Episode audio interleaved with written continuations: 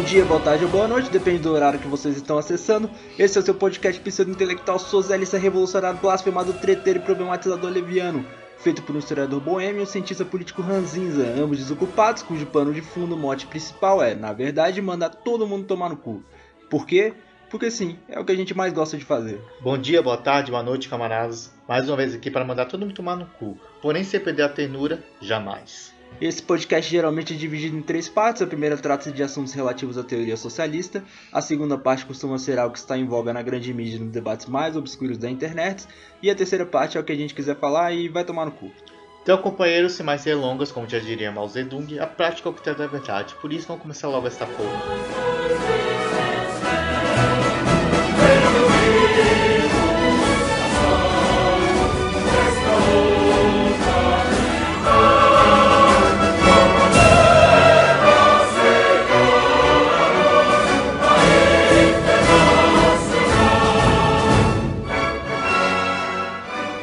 Felipe, começando aí nosso décimo episódio, finalmente. Além, é lógico, do, das outras coisas que a gente faz, né? Que é o Pílulas, que é o Teorias Tiradas do Cu e por aí vai, mas esse é de fato o décimo episódio com de 45 minutos a 50 minutos, mais ou menos em média, né? E hoje, um dia, digamos assim, que foi muito produtivo para a esquerda em geral, mas também para quem está aí é, insatisfeito com tudo que está acontecendo, né? Com o avanço da ditadura no Brasil e, enfim, vamos, vamos. Do que, que a gente vai falar hoje, Felipe? É, hoje os temas né, são é, fascismo, manifestações que aconteceram de hoje, né, antifascistas, e, e sobre as tretas do Twitter, né, tretas do mundo do virtual, sobre cancelamentos, né, que é a nossa parte cultural que foram muito boas, inclusive as tretas que a gente viu recentemente, né? Inesperadas e algumas até oportunistas demais, né? Mas enfim, vamos chegar lá. E qual que vai ser a trilha sonora aí? É, hoje vamos de Black, Black Flag. Black Flag é referência à bandeira negra, né? É anarquista, é uma banda clássica do punk rock americano, influenciou muita gente, inclusive esse que vos fala. Eu não sei se influenciou você, Felipe, porque você é mais o metal, né? Na verdade, quando a gente se trata de rock, né? Sim, sim, mas acho que foi bem mais você e a galera do punk. E ela que curte punk rock, os punks também escutem pra caramba o Black Flag. Com certeza. E qual é a indicação aí de filme pra gente? Gente, vamos de Terra e Liberdade e um documentário que tem no, no YouTube, uh, Os Antifascistas. O Terra e Liberdade é baseado no livro do George Orwell, quando ele lutou na Guerra Civil Espanhola, né, em 1936. E os antifascistas foi, é um documentário relativamente novo, né, Felipe? Que está no YouTube disponível aí para todo mundo, só procurar. É muito bem feito, inclusive, acho que ele tem meia hora, acho que é em torno de meia hora mais ou menos. Ele é bem curtinho, mas é muito bom. E dica de, de livro, tem alguma aí? É, hoje vamos do Cadernos do Cáceres do, do Gramsci, né, que foi, foi um grande pensador marxista, acho que é uma das principais obras do marxismo no século XX. É, ele, foi, ele esteve preso durante uma parte do regime fascista, né, durante o governo Mussolini, e, e é basicamente um, um caderno pro, que mostra bem a filosofia, a questão dos intelectuais, a questão da educação com uma proposta revolucionária. E aí fica de indicação também, aproveitando, o Manual do Guerrilheiro Urbano, que ironicamente é vendido pela Amazon, inclusive, a 38 reais. Enfim, o que, que você traz aí pra gente em relação à, à questão histórica do fascismo? O fascismo é, é, vem da palavra, né? Fascismo é dos fátios, né? Que eram aquelas lanças, a ponta das lanças de luz da, da, do exército do Império Romano, né, das legiões romanas, que já mostra primeiro o local, né, a gente compreender o fenômeno histórico, um conceito, a gente entender até onde ele foi produzido, germinado, né, que foi a Itália.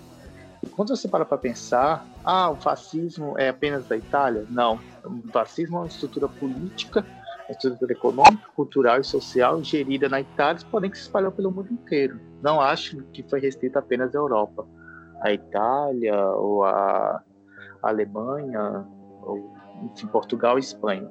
Espalhou pelo mundo inteiro. É, quando a gente para para pensar, Itália.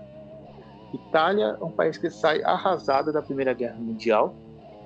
É, é um país que mudou de lado, saiu da Tríplice saiu da Tríplice Aliança e foi para a Tríplice Entente, né? Se abandonou o, Império Austro-Húngaro e a Alemanha para lutar ao lado dos, dos, dos ocidentais em troca de terra. Porém, esse pedaço de terra não foi dado. Né? Você tem uma situação que, que a Itália saiu economicamente destruída da Primeira Guerra. Você tem uma situação em que a Itália foi traída pelas potências ocidentais. E nesse movimento já temos uma característica do, do uma das primeiras características do fascismo, né? Que é a, a ideia de que só surge esses movimentos em crise econômica. Né? É, eu acho que vai ser difícil você ver momentos de euforia do, capital, você vê surgindo movimentos fascistas. Né? Eles, eles surgem a partir da, da crise do capitalismo, da crise do liberalismo. Apesar de ser um movimento antiliberal, acho que você vai falar isso mais à frente. É, ao mesmo tempo, um movimento que luta contra o liberalismo, ele se torna liberal, né? o que é uma contradição. É, uma outra característica que eu, que eu acho interessante é a de que, pô, beleza, como que vai se dar esse, essa propagação? Como que se vai dar isso na Itália? Né? Primeiro, pelo resgate do, da, da história, da identidade, da cultura, do nacionalismo nacional. Isso se dá através de uma maneira, que é a mais interessante. É, isso se dá através do Nacionalismo, resgate da história. E qual vai ser a história que eles vão resgatar, Fato? Império Romano, né? Que hoje a gente tem até o simbolismo com o Bolsonaro aqui, né? pô, pô, não tinha ouvido, mas. Daqui a pouco vai, pô, vai, vai pôr fogo em Brasília. É... E é interessante, então você tem, já tem essa primeira característica, né? Que é o resgate do valor dos valores culturais. Você é um movimento que surge diante de é, crises econômicas, né? A Itália saiu arrasada da Primeira Guerra Mundial, não foi dado os territórios, não teve cooperação econômica por parte dos, do, dos, dos, aliados, dos países vencedores da guerra.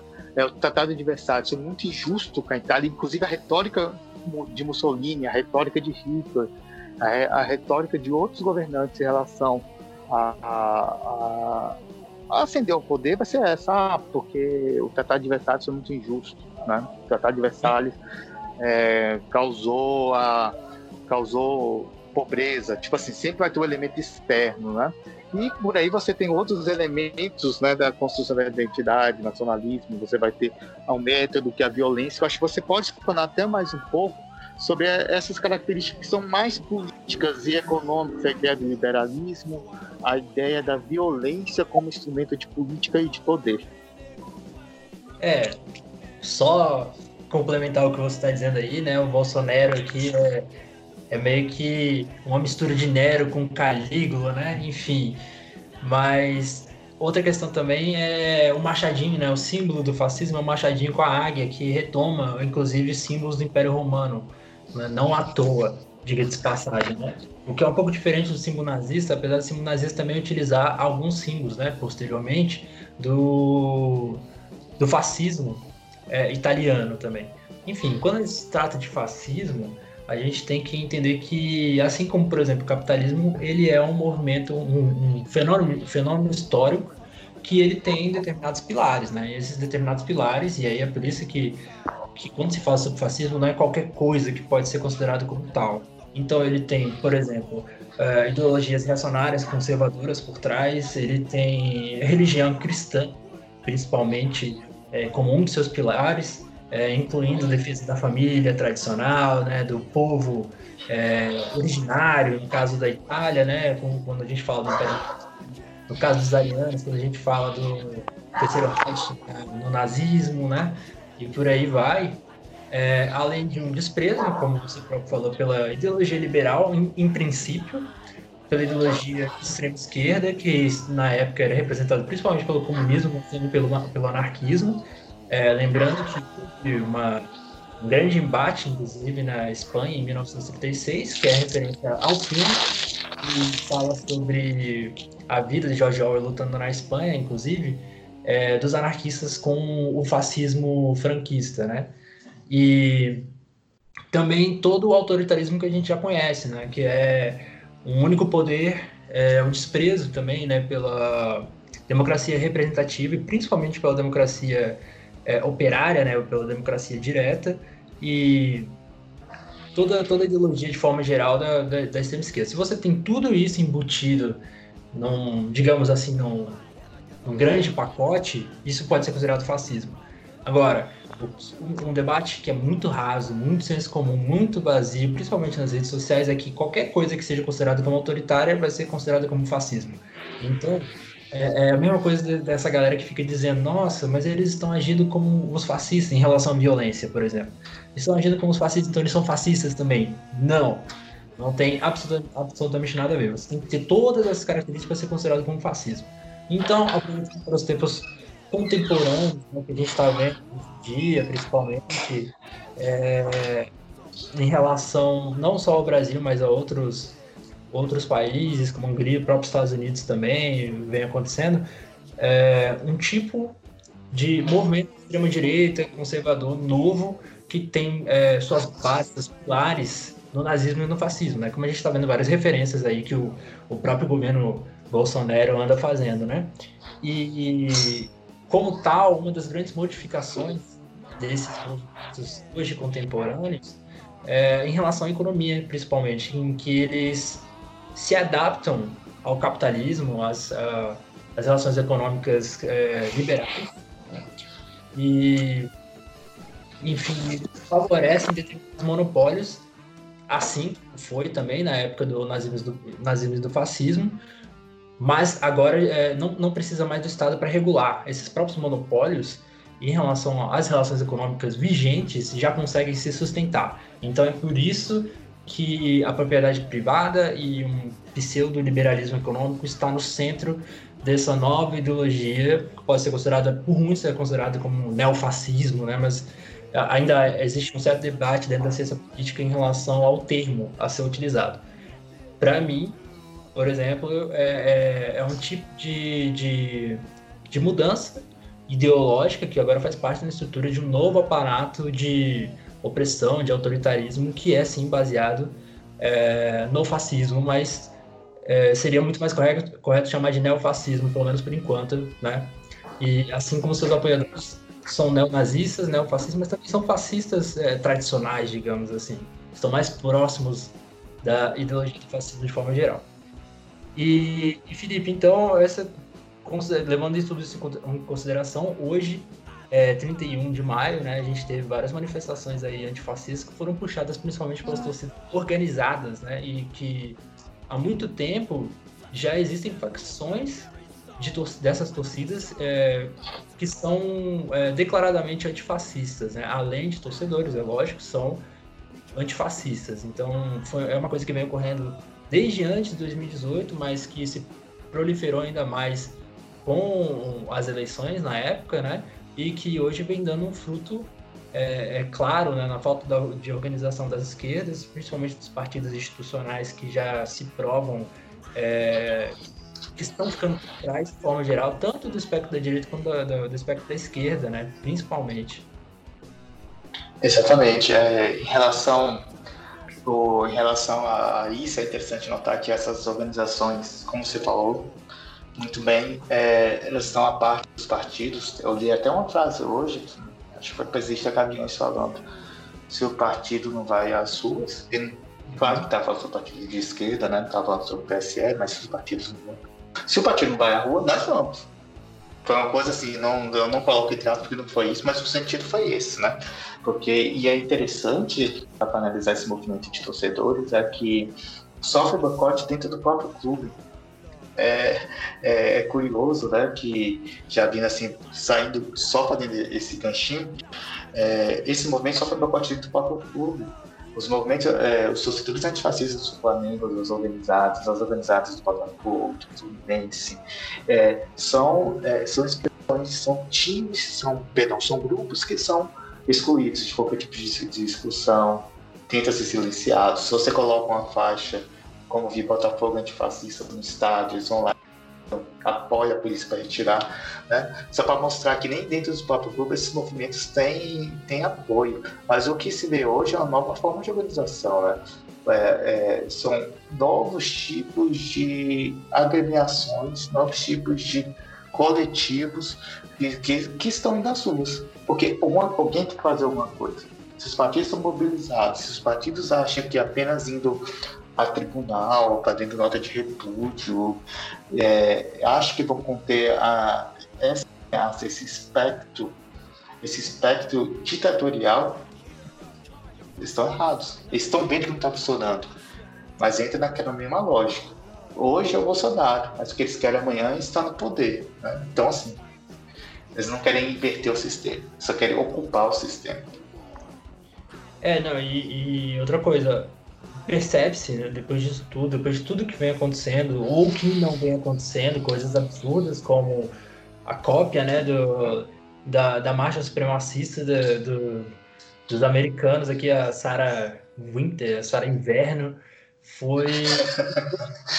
Ela basicamente copiou gente racista, só tinha, tinha assim 20 caras lá, tipo, 20 tiozão do WhatsApp. Mas nada aconteceu, e mesmo ela tendo declarado que tem armas no acampamento, tá é, arrecadando dinheiro para comprar mais armas, para fazer um treinamento paramilitar e nada acontece. Então é muito óbvio que a reação da, da população que está às margens de qualquer coisa, né, principalmente os que estão mais oprimidos, a classe trabalhadora, né, etc. É, é lógico que a reação em algum momento vai ser essa. Como é que você reage, por exemplo, todo, toda vez que você vai fazer alguma coisa nas ruas mesmo, não só no dia a dia, né, no, no sentido de você ter sido despedido durante a pandemia, você é, é, quase não ganhar esses 600 reais de auxílio emergencial que o governo estava cagando, né, foi o Congresso que arrumou isso aí, os caras iam mandar, depois de muita pressão, uma proposta para fazer um auxílio emergencial de 200 reais, como se 200 reais fosse comprar alguma coisa no mês, o trabalhador, ah, sabe? Individual. Uma família de 4, 5, 6 pessoas, 200 reais. Exatamente. É e, eles, e, eles, tentam comprar, é, tentam vender a ideia de que foram eles que deram esse dinheiro, como se, primeiro, o dinheiro não fosse público e, segundo, não fosse uma, um projeto do, do próprio Congresso. É, os caras trabalham extremamente, que é um dos pilares, inclusive, do, desses movimentos de extrema-direita hoje, em qualquer lugar que você vai. Aqui Hungria, Estados Unidos, né, Ucrânia, enfim, todos os lugares que, que a gente sabe que a extrema-direita está no poder hoje, depois de golpes, inclusive, é, todos eles trabalham com realidades paralelas, né, que são as fake news, que são, obviamente, é, impulsionadas por, pelo grande empresariado de cada país. Né? Então, é, é lógico que tem isso ocorrendo todos os dias, em qualquer lugar que eles vão, por exemplo, como você falou da, da torcida do Botafogo antifascista, né, que foi é, teve a bandeira retirada, enfim, é, to, toda essa repressão é lógico que vai incorrer em violência em algum momento, porque é o indivíduo, né, a classe trabalhadora que não tem voz e você pode ver isso nas manifestações de hoje. Você tinha um cordão de policiais virado somente para um lado, somente para um lado. E eu estava acompanhando a reportagem da, da Globo News e eles estavam no telefone com um coronel encarregado pela operação. E aí, é claro que ele botou a culpa nos manifestantes, etc. E ele tentava fazer aquele papel de neutralidade, né? Não, não, porque independente de qual aspecto político, de qual lado, a gente vai agir se for necessário, blá blá blá. Aquele discursinho que a gente conhece, sabe que é mentiroso. Mas o que me chamou a atenção foi ele falando tudo isso, os policiais virados somente para um lado, atacando somente um lado, e ele falou pelo menos umas quatro vezes sobre o cidadão de bem. Nós vamos proteger o cidadão de bem. Entende? O cidadão de bem é uma, uma narrativa da extrema-direita, principalmente aqui no Brasil, que pegou. Então, quando o cara fala isso, é óbvio que ele está embebido em ideologia de extrema-direita. E é, e é curioso que você entra num, num paradoxo que às vezes eu acredito até que tem pessoas que são reacionárias, conservadoras, que, né, que eu acho que eu, a democracia é um sistema político burguês. Né? Então você vai ter, inclusive dentro, da, dentro de grupos reacionários, dentro inclusive de grupos conservadores que defendem a democracia. Não é todo mundo que é. A gente se parar com essa ideia também, acha que todo mundo que é reaça é, é antidemocrático. Não é. Na democracia, eu estou falando no, no, nesse sistema burguês de, de representação. Mas é, é, curioso é que não consegue chegar ao paradoxo é, que você consegue só se manifestar porque você está no regime é, democrático. É uma, é uma questão dialética, né? Você vai às ruas, você ocupa as ruas para protestar pelo direito de não ir às ruas. Você não acha isso esquizofrênico? Você não acha isso, isso uma coisa de doido assim, cara? Eu fico pensando assim. Porque eu fico pensando, se tivesse a mesma coisa, a mesma coisa. Chega domingo, chegasse e vão colocar 68 ou 72, 1968 72 foram anos de maior repressão, né? 68 até por causa do lado da França, dos, da, da, da, da, dos movimentos estudantis, né? E 72 também, com Gás, Gás não, perdão, com Médici. É, teria uma coisa dessa? Teria, tipo assim, teria a possibilidade da polícia estar defendendo um, um lado, assim, sendo que uma das. Um, um, você tinha grupeiros nazistas, tá? Isso que eu, que eu queria falar. Que esse, eu, eu, acho que foi uma entrevista, foi, eu acho que foi a mesma que eu ouvi do secretário executivo da Secretaria de Segurança Pública.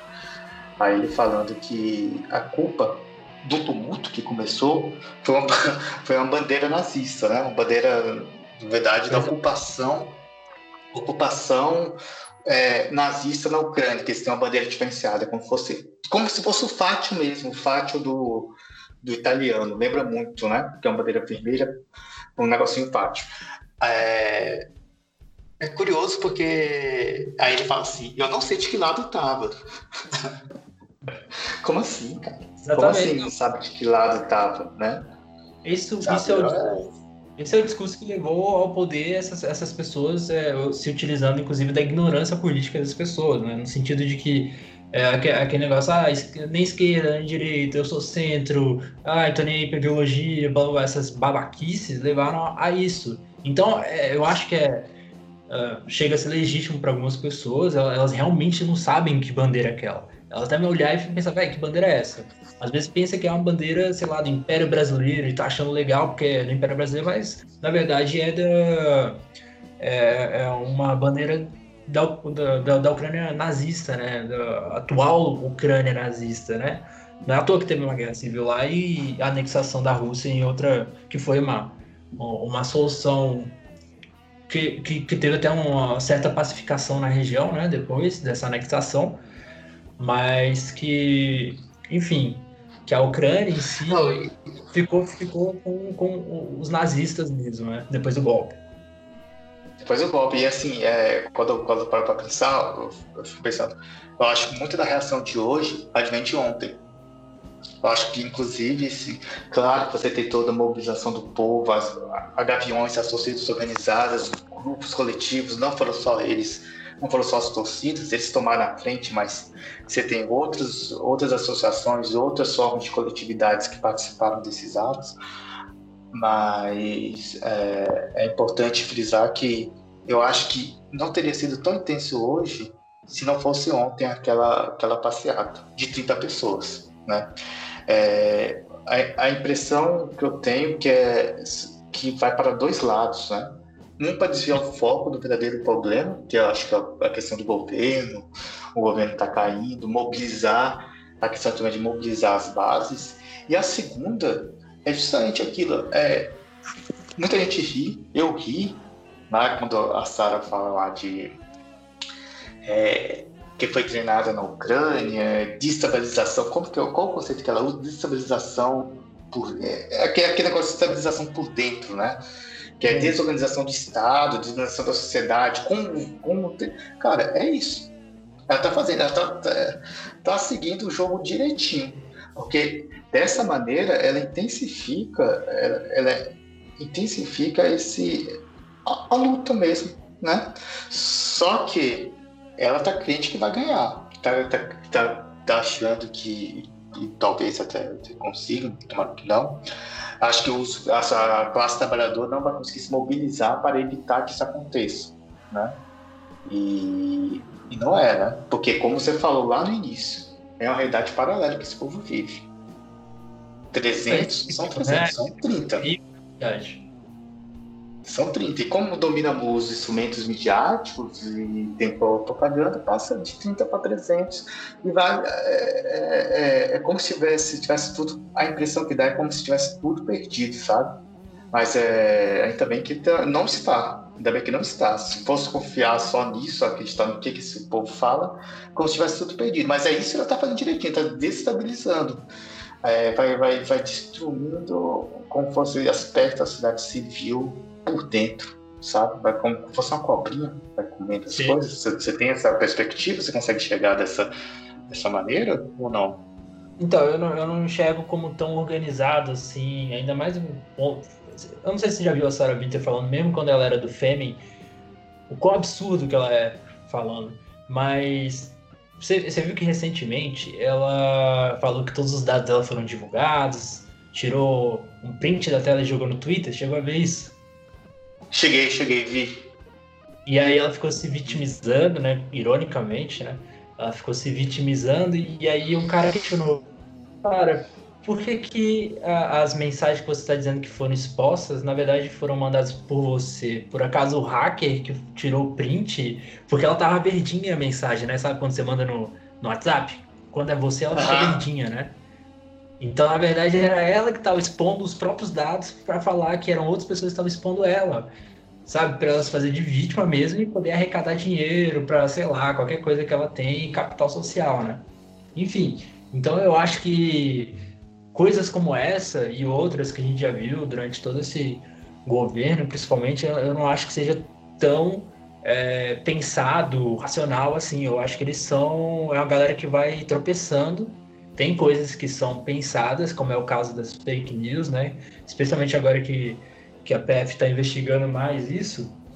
Por enquanto está calada, né? Talvez haja alguma, alguma distração em relação a isso, né? Mas enfim, que inclusive, existe, Fábio, é, é, só, só fazer um complemento, Oi. só, só interrompendo. Acho inclusive o problema não foi da, da investigação não foi expor os dados, não foi pegar o tablet, não foi apontar, ah, esse, esse, esse daqui divulga. Eu acho que não foi isso que incomodou. Mas você tocou na palavra-chave, é que financia. Rapaz, é isso que tá fazendo que o cara tá desesperado.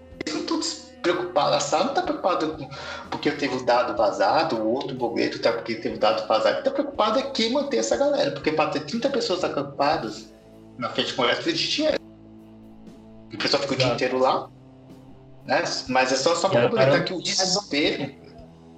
Exatamente, que o desespero advém de quem está financiando, financiando.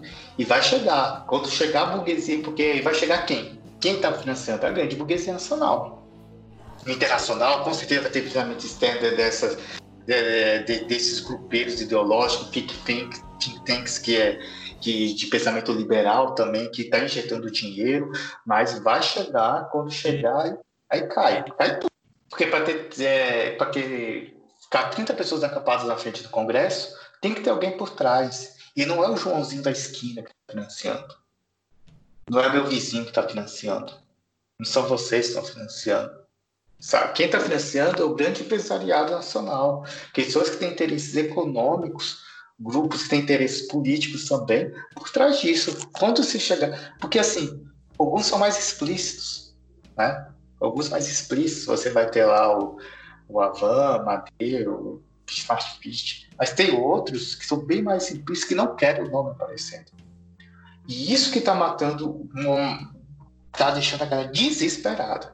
A hora que descobrir que quem financiou, porque não é possível manter toda essa estrutura, manter ônibus, manter fazer negócio, esse negócio de usar é, é uma parafernália de que precisa de ter gente, precisa ter dinheiro, pessoa para criar conteúdo, não dá. Não dá. Por mais absurdo que seja, tem pessoas que criam conteúdo sobre isso, são pagas para isso. Né? Vou, você acha que o medo é mais do que, que eles estão fazendo ou de quem está financiando, Fábio? É um pouco dos dois, assim, mas eles só estão fazendo tudo que estão fazendo porque eles são financiados. Inclusive, eles sabem é, que vai ter toda uma estrutura por trás que pode defender eles, assim, por exemplo, advogados, né, ou qualquer coisa do tipo. Ou outras pessoas que estão, como o Aras, né, estão aí no poder, é, blindando e protegendo principalmente o Bolsonaro né, e sua família. Isso é incrível. e o que eu fico mais é, é, é, impressionado assim com essa questão é como até agora as coisas continuam é, é, é, no mar de, de indefinições mesmo, né?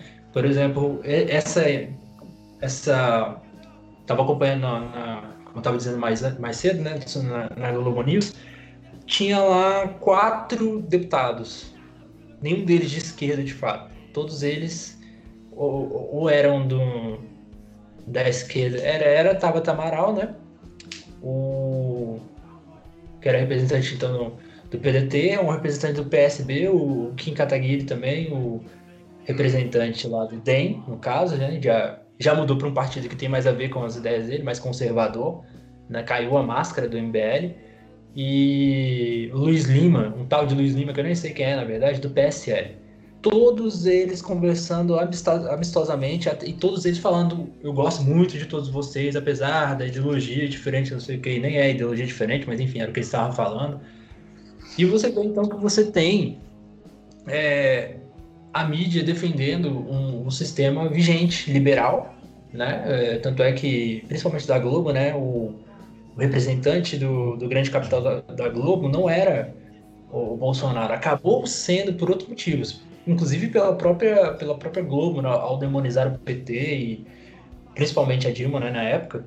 É, era na verdade o representante era o, o Alckmin, né, todo mundo sabia disso, e por vários motivos, né, é, que acabaram não, não sendo alavancados.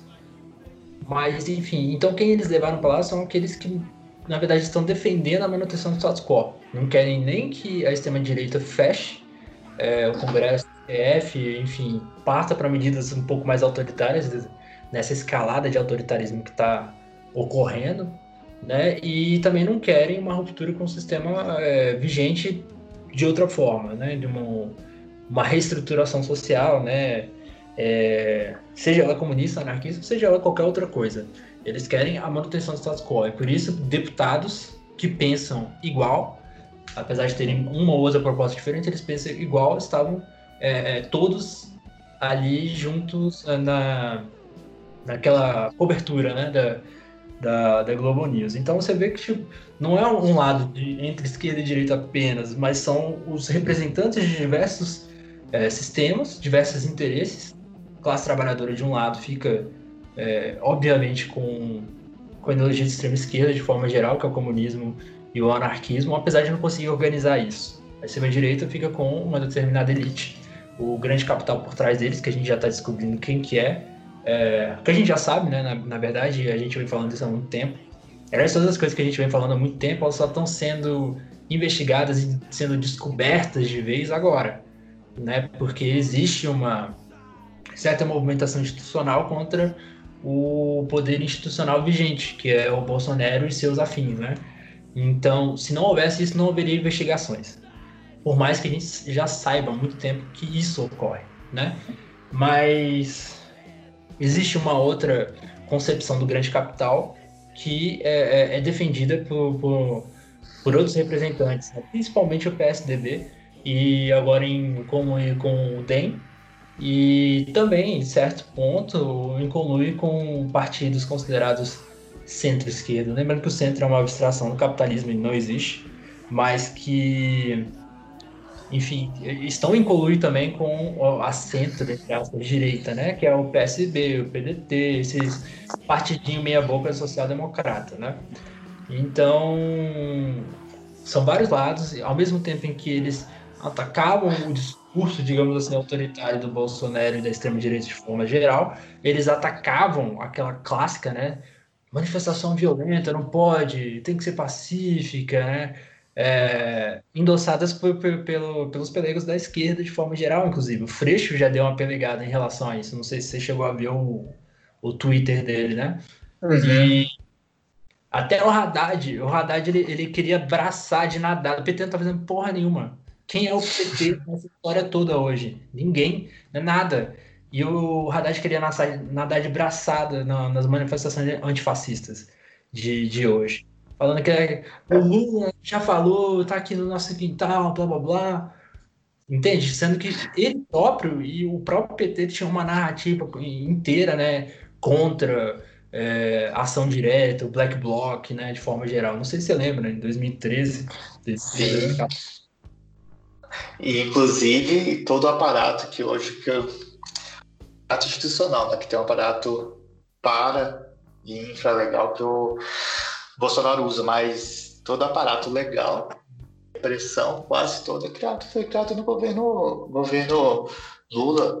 Esse, inclusive, esse, aquele post lá que o Bolsonaro retweetou do Trump, colocando o Tifa como um terrorista, uhum. é, a pessoa compartilharam, acharam engraçado, papapá, mas se você pegar e poderia usar tanto a lei de organização criminosa, né, como a lei antiterrorista, que foram aprovados no governo do PT.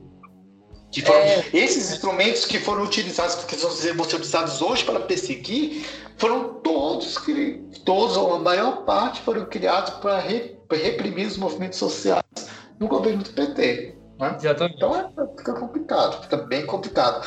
É, só assim, só, é, só para fazer um complemento, fazer uma relação com o passado, Caso uh, avance a luta, avance a luta de classe, caso os confrontos aumente, caso inclusive o governo caia, que eu acho que não vai acontecer de uma forma tão rápida, infelizmente, é...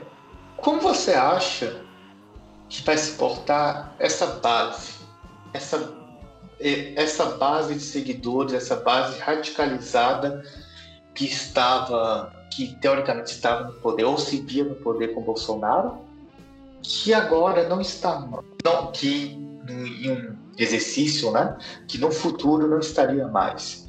É, seria que teria que fazer tipo, um, um, programa que nem teve na Alemanha nazista, de des, des, desnazificação, né, porque na Alemanha pós Segunda Guerra Mundial você teve um intenso programa de desnazificação. Não deu muito certo, porque você tem até hoje você tem células, grupos, partidos né, de extrema direita na Alemanha o que você acha que vai acontecer com essa base? Assim, eu fiquei curioso durante a nossa conversa pensando nisso.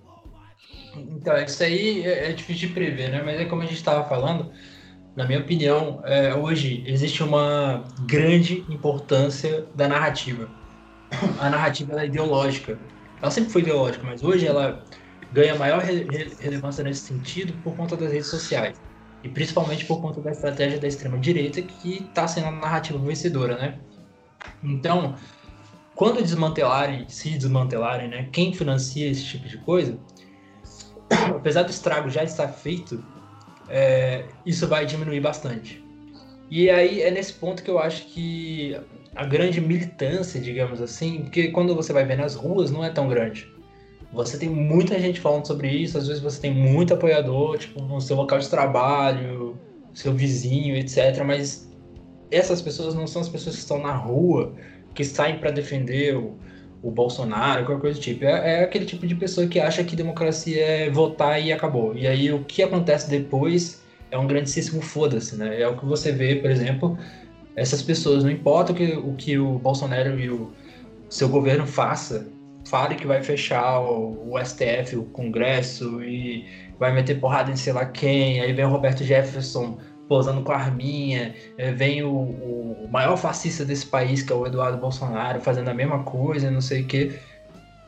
E aí, o fato das pessoas terem votado nele antes o transforma em democrata, porque a narrativa é, sobre democracia é subjetiva.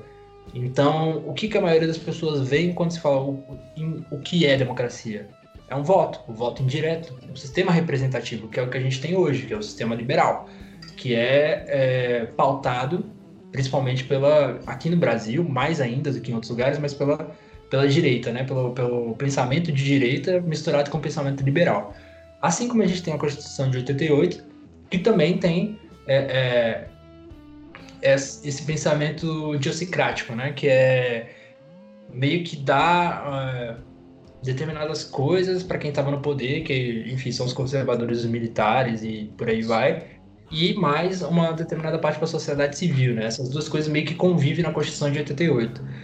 É, então, enfim, voltando à questão, eu acho que quando desmantelarem os grupos que financiam, o grande empresariado que financia, principalmente nas redes sociais, essas narrativas, a base vai cair muito, ela não vai desaparecer porque o estrago já está feito. E para além dos, do, das eleições, então assim, não importava em quem você vencer, em quem você votasse. Hoje, o impeachment para o Haddad, por exemplo, estaria sendo pedido, estariam, as pessoas estariam na rua, porque esse tipo de coisa ainda não, não teria sido desmantelada. E, como já disse duas, três vezes, né, o estrago já foi feito. Então, já tem pessoas organizadas nesse sentido, né? O Haddad, o PT, qualquer coisa do tipo, não ia acabar com o fascismo. Pelo contrário, talvez é, as ruas estivessem mais infestadas ainda. E, e, hoje, talvez com o Bolsonaro no poder, a gente, a gente não sabe, né? Mas com ele no poder, é, esteja um pouco apaziguado até o momento, né? Esses ânimos de quem poderia hoje estar na rua, sei lá, contra um eventual governo PT de novo. Entendi. É. E a gente faz um exercício de futurologia, né? Mas eu fico pensando nessa base do, do que será. Porque, de fato, né? Quando a gente para para pensar assim, é, por exemplo, igual a marcha das tochas, né? É, uhum. Não é muita gente. As pessoas não vão. Surreal. Pessoas não vão. Até, até inclusive aquelas de todo domingo que tem, tipo, esplanada. Tipo, quando você pega uma câmera aérea ou quando você pega ser de carro também dá a impressão de ser muita gente. Quando você para para ver de fato na rua, é pouco, sabe? É pouco. Acho que também é a ideia do governo derretendo também. Eu acho que se fosse um momento mais favorável, talvez. É, talvez tivesse gente na rua. Acho que fosse. Concordo, concordo totalmente. É o governo derretendo. Só tem, só tem um porém nisso que por mais que os apoiadores tenham diminuído um pouco, etc., eles não vão ligar para o espectro ideológico da esquerda. Eles vão procurar outros refúgios de direita e extrema-direita, ou então direita travestida de centro, qualquer coisa do tipo, que vai ser o PSL, que já não é mais a partido do, do Bolsonaro, né? Vai, vai ser... O novo? O novo, o, o, DEM é. e o PSDB. Mas até PSDB um pouco menos até, né? Dependendo, dependendo das narrativas seguintes, é, do que vier daqui para frente, pode ser que, que até ganhe força, porque é uma legenda histórica do Brasil, né? E que, enfim, é, ela é endossada pela, pela Globo, principalmente, mas também por outros canais é, de TV, não o SBT, que é altamente fascista, ditatorial, né? O Silvio Santos é um velhinho fascista.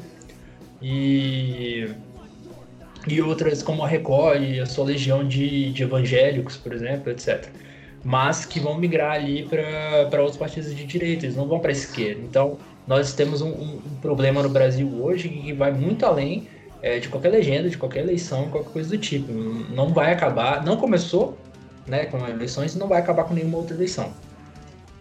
E é curioso, só, só passar até o próximo tema, é que é, o novo tá aí, né? Eu acho que o novo vai tá, tá, tá se colocando como assim o contraponto, né? Que ah, o, se fosse, né? É como se fosse, como se fosse o contraponto. Acho que inclusive o novo é mais fiel ao governo que os próprios deputados do governo. Né? O governo é liberal, né? então o novo apoia as tendências, tendências do governo, mas tá aí, né? Então você vai ter a Moedo, vai ter o Playboy Luciano Huck, cara, e é aquilo que você falou que não tinha refletido, né? A galera vai milhando some uhum. Bolsonaro, vai, vai, vai pro Hulk, né? Já pensou ter Hulk presidente, cara? A Angélica, primeira dama? Não, sabe o que é pior? O, o Hulk tá sendo endossado pelo Flávio Dino, cara. Olha, ah, olha o, o quanto é surreal. Não, e você tem vários setores da esquerda que apoiam, né? Tipo assim, que apoiam essa aliança. Né? Ou a aliança.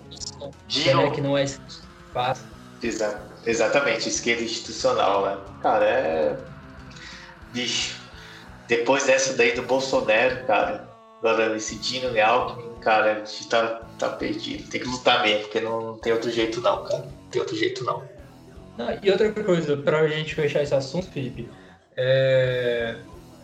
tá muito claro, né, o, o, os movimentos da extrema-direita no Brasil hoje são todos apoiados em pilares fascistas, nazistas, para ser até mais específico. A gente teve até um ministro que era de fato nazista, né? Tipo, não tem nem como negar aquilo lá.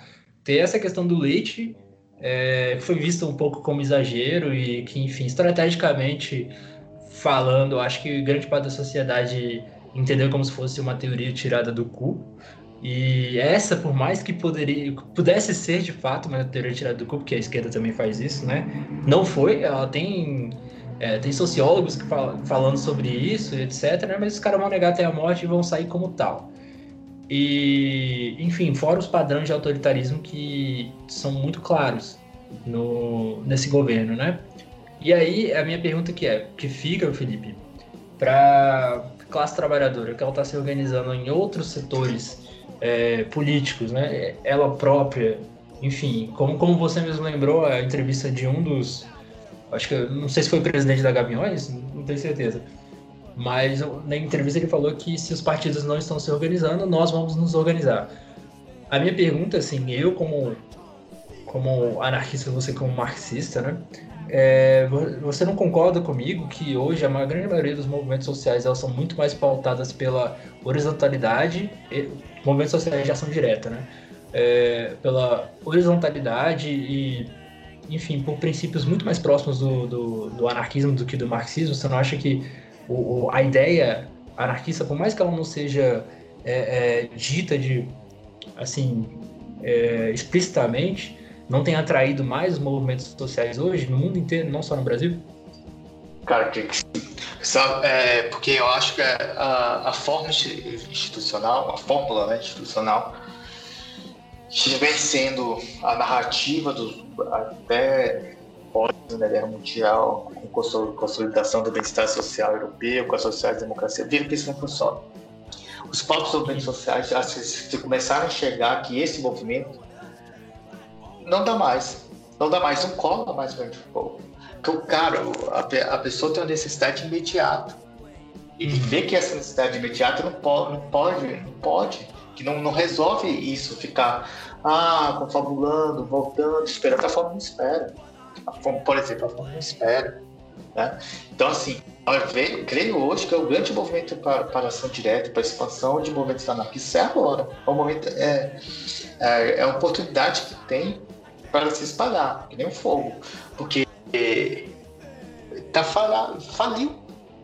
Faliu. Esse sistema, esse sistema é, de representação, é essa ideia que a esquerda tem de chegar ao poder através do voto, tipo, de promover reformas dentro do Estado, não dá.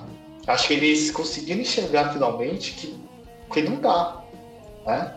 E eu vejo agora a articulação do, de vários movimentos de, de é, sociais, inclusive puxando atos de partidos, tendências dentro de partidos, puxando mais para ação direta, para mais para, para ação direta dos trabalhadores, organização direta dos trabalhadores, sem passar por distâncias, enfim.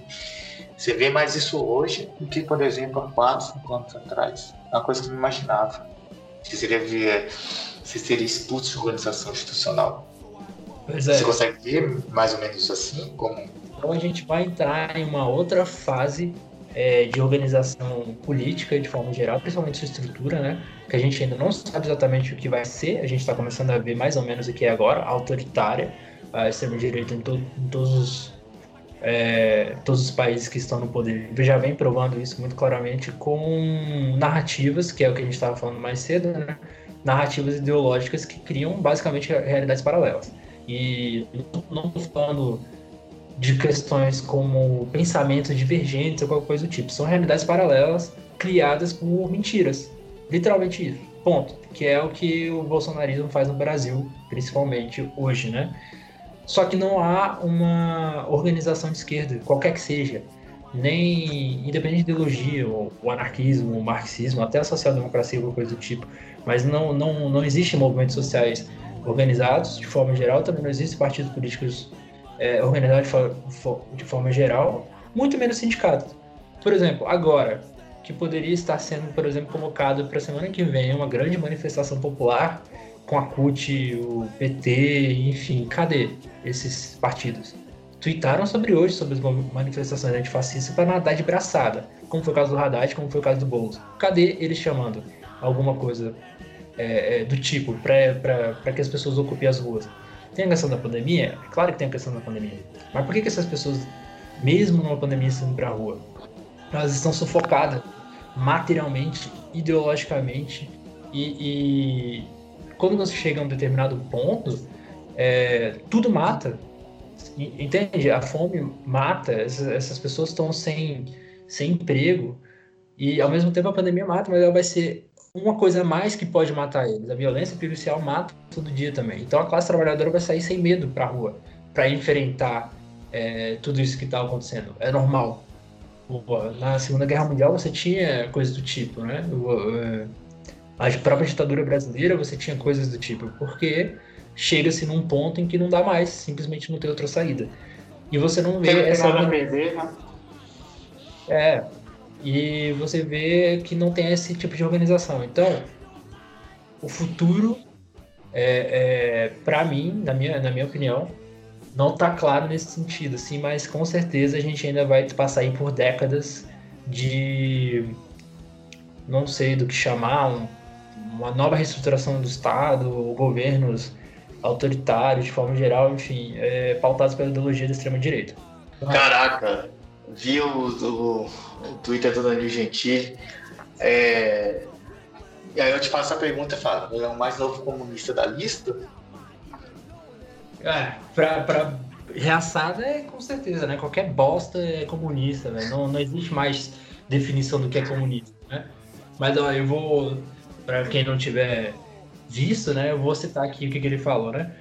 O Eduardo Bolsonaro estava respondendo aqui, se não me engano, foi o o Lula, né? O Lula falou assim: no Brasil sempre tivemos uma boa relação com os tucanos, era uma relação civilizada e respeitosa.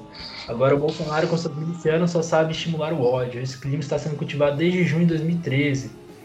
E aí, o Eduardo Bolsonaro, como sempre, o pior ser humano da face da Terra, virou e falou o seguinte: sempre vigorou a estratégia das tesouras, sempre foi um teatro do PSDB fazer oposição ao PT. Cansados dessa encenação, o povo elegeu Jair Bolsonaro, me fez o deputado mais votado da história e apoiou a prisão do ex-presidente mais corrupto da Terra, você. E aí o Danilo Gentili, que considerava o Eduardo Bolsonaro o herói, né? Virou e respondeu ele. Cala a boca aí, seu merda, você é um novo PT. Vai você, PSDB, PT pra puta que pariu, traidor.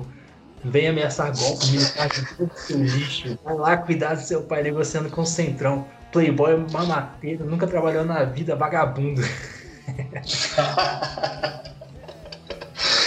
cara, eu tô falando de distopia isso, velho. É uma distopia, cara. Porque. É... Mas percebemos que ainda continua ter inimigo comum. Qual é o inimigo comum que você identificou no Twitter? De ambos, tanto do Eduardo quanto do Danilo. Que ele aponta, é o PT. o PT, claro. O PT continua. Detalhe, não... Espantalho. Continua Chama outro de petista. Um chama outro de petista, cara. É, cara, vira um absurdo. E, incrível que pareça, o Frota também, que a gente tem uma esquerda aqui no Brasil que é emocionada, né? O Frota também virou quase como foi absolvido dos seus problemas, dos seus pecados, das suas falas, pelos seus posicionamentos contra o Bolsonaro, né? É, acho que a gente pode, pode fazer decisão por dois âmbitos. O primeiro de, dessa galera que, tipo assim, que é minimamente, é, minimamente coerente. Apesar que ah, nesse exemplo do Gentili ele não foi, ele só falou uma opção de coisa, mas é uma galera que é minimamente coerente. A galera da esquerda abraça, assim, como se fosse o frota que ser carregado, assim, cara. E Frota, aquele mesmo cara de uma nave de piroca, aquele cara que tá batendo de PT, falou que se ia se matricular na faculdade de sociologia para bater dos petistas, então assim, não dá. Velho, o Frota, o Frota pra mim é o cara que é o playboyzão, assim, o cara que faz bullying da década de 80, sabe? Que com carioca, assim, vamos comer todas Tá ligado? Pra mim é esse cara.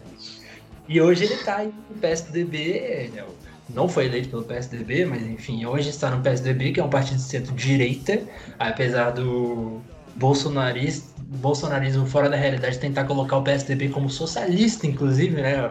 O absurdo do absurdo do absurdo, que, enfim, essa questão da narrativa que a gente vem falando desde o começo do, do programa hoje, né?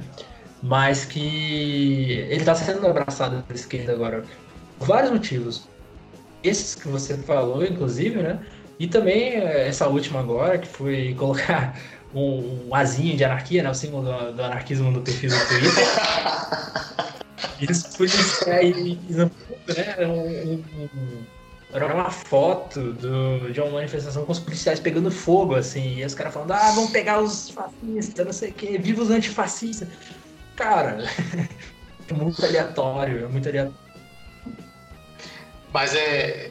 Sabe o que eu percebo assim? É uma galera que perdeu espaço, perdendo espaço né, com essa narrativa de direita e procura o outro lado. É, tipo, é como se estivesse transitando, sabe? O que interessa é estar em evidência ou, ou no caso dos políticos, estar no poder, independente de quem esteja, né? Então, se é hoje para abraçar o Bolsonaro, abraça o Bolsonaro, se amanhã é para abraçar o Lula, abraça. Até a própria sala inverno, né? A sala inverno, lá com o Femen, era o, o Femen, o mais absurdo que seja a forma de organização, é, era anti-Bolsonaro. O Femen tinha um posicionamento de início anti-Bolsonaro.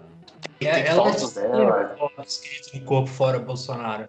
Claro, né? Então, assim, é Bolsonaro hoje, beleza. Se for amanhã, se amanhã for Lula, vai ter essa mesma galera, tipo assim, orbitando e como a esquerda é, tipo, é, tem uma coisa assim, meio, meio, não sei se é ideia pedagógica mesmo, ah, vamos perdoar o, perdoar, o passado não conta, papapá, acaba aceitando. Mas aí você vê, é, Felipe Neto, é, você vê o negócio lá da questão da Anitta, você vê, vê, vê uma galera que, que é, que aproveita o momento, quer aproveitar o momento, né, para se destacar de alguma maneira. E, como vou dizer, o pior são os partidos, é, lideranças de esquerda comprar esse discurso. Olha lá, ó, o Felipe Neto falando, cara. Felipe Neto falando parece quase um deus, né? Porque todo mundo repercute. Olha o Felipe Neto, Felipe Neto. É isso. Ah, está meio perdido, cara. Eu entendo, eu entendo que, que a narrativa que, que eles trazem, que a esquerda traz de forma geral, né? Ah, porque o Felipe Neto tem, sei lá quantos milhões de seguidores no YouTube, então é, é, tem uma divulgação muito grande. Né? A Anitta, mesma coisa, não sei o quê. A grande questão é que o que eles vão divulgar? Eles estão sendo, beleza, contra o Bolsonaro em determinados pontos, isso é bom. Mas e depois?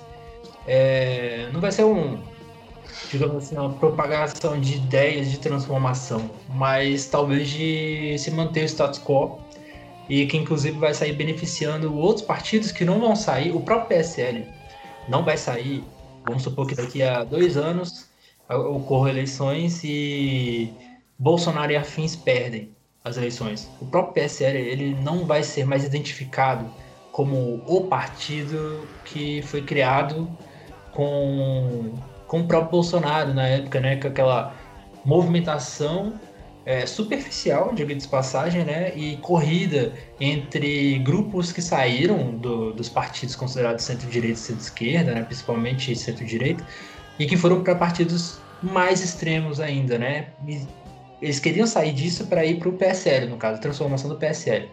A, a, a montagem do PSL ela foi uma miscelânea de ideologias de conservador, conservadorismo, reacionar, reacionarismo, é, liberais, conservadores, por mais que isso pareça contraditório, mas não é, é pseudo ideologias de, sei lá, ANCAP, coisas do tipo, e se transformaram no PSL que depois teve essa, esse racha de novo, né?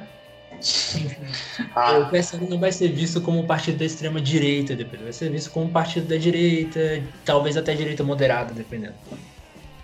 Ah, e, e, é, uma parada que assim, até é interessante se fosse Anitta, levou Gabriel e tal, mas é uma galera que não, não tem formação teórica e prática, né? Da vivência, a vivência orgânica mesmo, de estar tá circulando partido, estar tá na rua, porque acho que não é só teoria também, acho que tem a questão da prática revolucionária, prática mesmo da, da militância. Então aí você vê, você vê, você vê os absurdos, né? Às vezes a galera fala uma coisa assim, eu lembro, por exemplo, do é, o Felipe Neto, esse foi até engraçado, ele condenando o Brizola Neto, Brizola Filho Neto, que do, da questão do norte, que ele elogiou lá, tipo assim, elogiou o Kim Jong-un. É, claro, você tem, tem que fazer todas as ressalvas em, em relação, mas ele não estava entendendo o que era, sabe? O objetivo do elogio, a, a, a questão que estava sendo colocada. Né? Comparou com outros, com outros lideranças, com, com genocidas, ah, o que, que adianta o cara falar mal de Bolsonaro, você tá elogiando que João, sabe, faz aquela mistureba ideológica lá que pronto, e sai. E viraliza. É isso que sai. E sai como é. certo. É isso, é isso que me preocupa. Eu, eu, eu, assim, eu compreendo, mas eu sou totalmente, eu acho absurdo essa ideia. Por exemplo, ah, porque tem muitos seguidores, vai alcançar o maior público-alvo. Não acho que seja, apesar de tentar alcançar, mas eu não acho que seja. A estratégia, a estratégia eu acho seja... que deixa o cara falar, mas não endossa. Só deixa o cara falar. Foda-se, acabou. Faz o teu lado aqui, entendeu? Arruma um youtuber qualquer que de fato vai endossar é, é, a tua ideologia, o, o que você de fato quer fazer, o teu programa político, qualquer coisa do tipo, né? E Felipe, para fechar agora, não sei se você viu, né? Mas o, o Trump postou alguma merda lá, nem lembro o que foi, no Twitter. É, foi censurado pelo, pelo Twitter. Foi, não, não, na verdade foi pelo Facebook, agora não tenho certeza. Mas ele foi, ele foi. Não, foi pelo Twitter mesmo. Ele foi censurado pelo. Twitter. E aí ele entrou lá com um projeto lá qualquer, né? Pra regular né, o, as, as, mídias sociais de forma geral, né? E aí o que, que aconteceu? Eles foram lá e voltaram com a publicação do cara. Caraca, e eles estavam com, com a faca e o queijo na mão, né? Por quê? Esses governos, como a gente, a gente construiu toda, todo o nosso episódio é construído através da questão da fake news. E a fake news só se propaga através das redes sociais. Né? O, o Trump precisa dessas redes sociais às vezes você está com faca e queijo na mão. Sacou? Aí você não quer? Beleza, então. A gente fecha.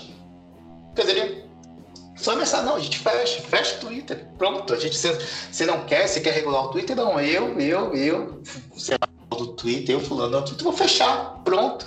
Mas não, preferiram para manter o privilégio, preferiram para manter a riqueza, preferiram para manter tudo, né? Exato. Fazer curtir com o Trump, né? Eu não sabia dessa não, cara. Eu, então, eu, sabia que ele tinha, ele tinha mandado um projeto de lei, portaria, sei lá o quê, para para tentar regular o Twitter, mas não sabia que, que, que a rede social voltou atrás, cara. Isso é revoltante, velho. Revoltante. Revoltante. Você tá de pois é. sacanagem. Pois é, cara. Mas vamos lá, para fechar. Se você tivesse que seguir numa revolução os Vira casacas do Twitter. Danilo Gentili, Anitta, é, Felipe Neto, Nando Moura. Quem, quem você seguiria desses quatro? Cara, eu acho que eu ia com o Felipe Neto, que ele, era, que ele é bestão, né, velho?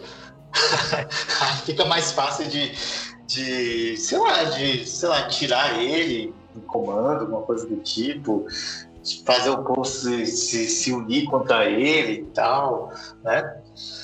Acho é, que é isso. Não, eu não sei não. Eu seguiria talvez a Anitta, cara. Ia ter muita, muita live. Por quê? Ia ter muita live, ela já se mostrou a melhor gestora econômica do que o Guedes. Então, assim. a seguir a Anitta. Ah, cara, é. Tem isso. Ela pode ser, ela poderia representar bem a revolução, né? É, pois é, podia fazer inclusive grandes hinos revolucionários. Enfim, cara, é isso, ficamos por aí então. É... Um grande não vai tomar no cu pra quem hoje? Ah, cara, pra mim, pro Twitter, primeiro pro Twitter por causa disso, velho. Pro Twitter por ter voltado um post, eu não sabia. Agora, agora sabendo, ele vai pro Twitter e passaram o Inter também, velho. Cara, que ódio dessa mulher. Pra ela também vai tomar no cu. O grandíssimo vai tomar no Winter com certeza absoluta, né? Os reacionários de sempre também, por que não? E, pô, eu acho que quem tá merecendo muito um grande sistema vai tomar no cu são as instituições pelegas, que é principalmente o PT, a CUT, é, não só a CUT também, com lutas, qualquer outra organização sindical, é, enfim, partidos institucionais de forma geral, um grande sistema vai tomar no cu, um, um grande sistema vai tomar no cu também para Tabata Amaral mais uma vez, apesar dela ser liberal e etc, ela ainda é, é colocada como parte da esquerda ali, meio centro-esquerda, e é pelo jeito, amiguinha, né, do, de um cara do PSL que claramente é um fascista também. Sempre são quase todos iguais ali, né? Não tem muito o que diferenciar, mas vai tomar no cu também. É. Não. Depois que ela e o Kim lá falaram, os dois falaram a mesma coisa, né? Não, porque eu gosto de todo mundo que tá muito aqui, não sei o que, blá blá. Vai se fuder, vai tomar no cu, entendeu? Vai ser amigo do Kim Kataguiri, vai se fuder, velho. Como consegue conviver? Eu, Deus, velho. Não consegue nem conviver, velho. Ser desse. relação que não dá, velho. Não dá pra estar nesse espaço que. Ela tem que ter muita coragem, muito estômago. Pois é. Mas é isso, Felipe. Valeu então, velho. E até o próximo podcast. Valeu, um abraço, falou.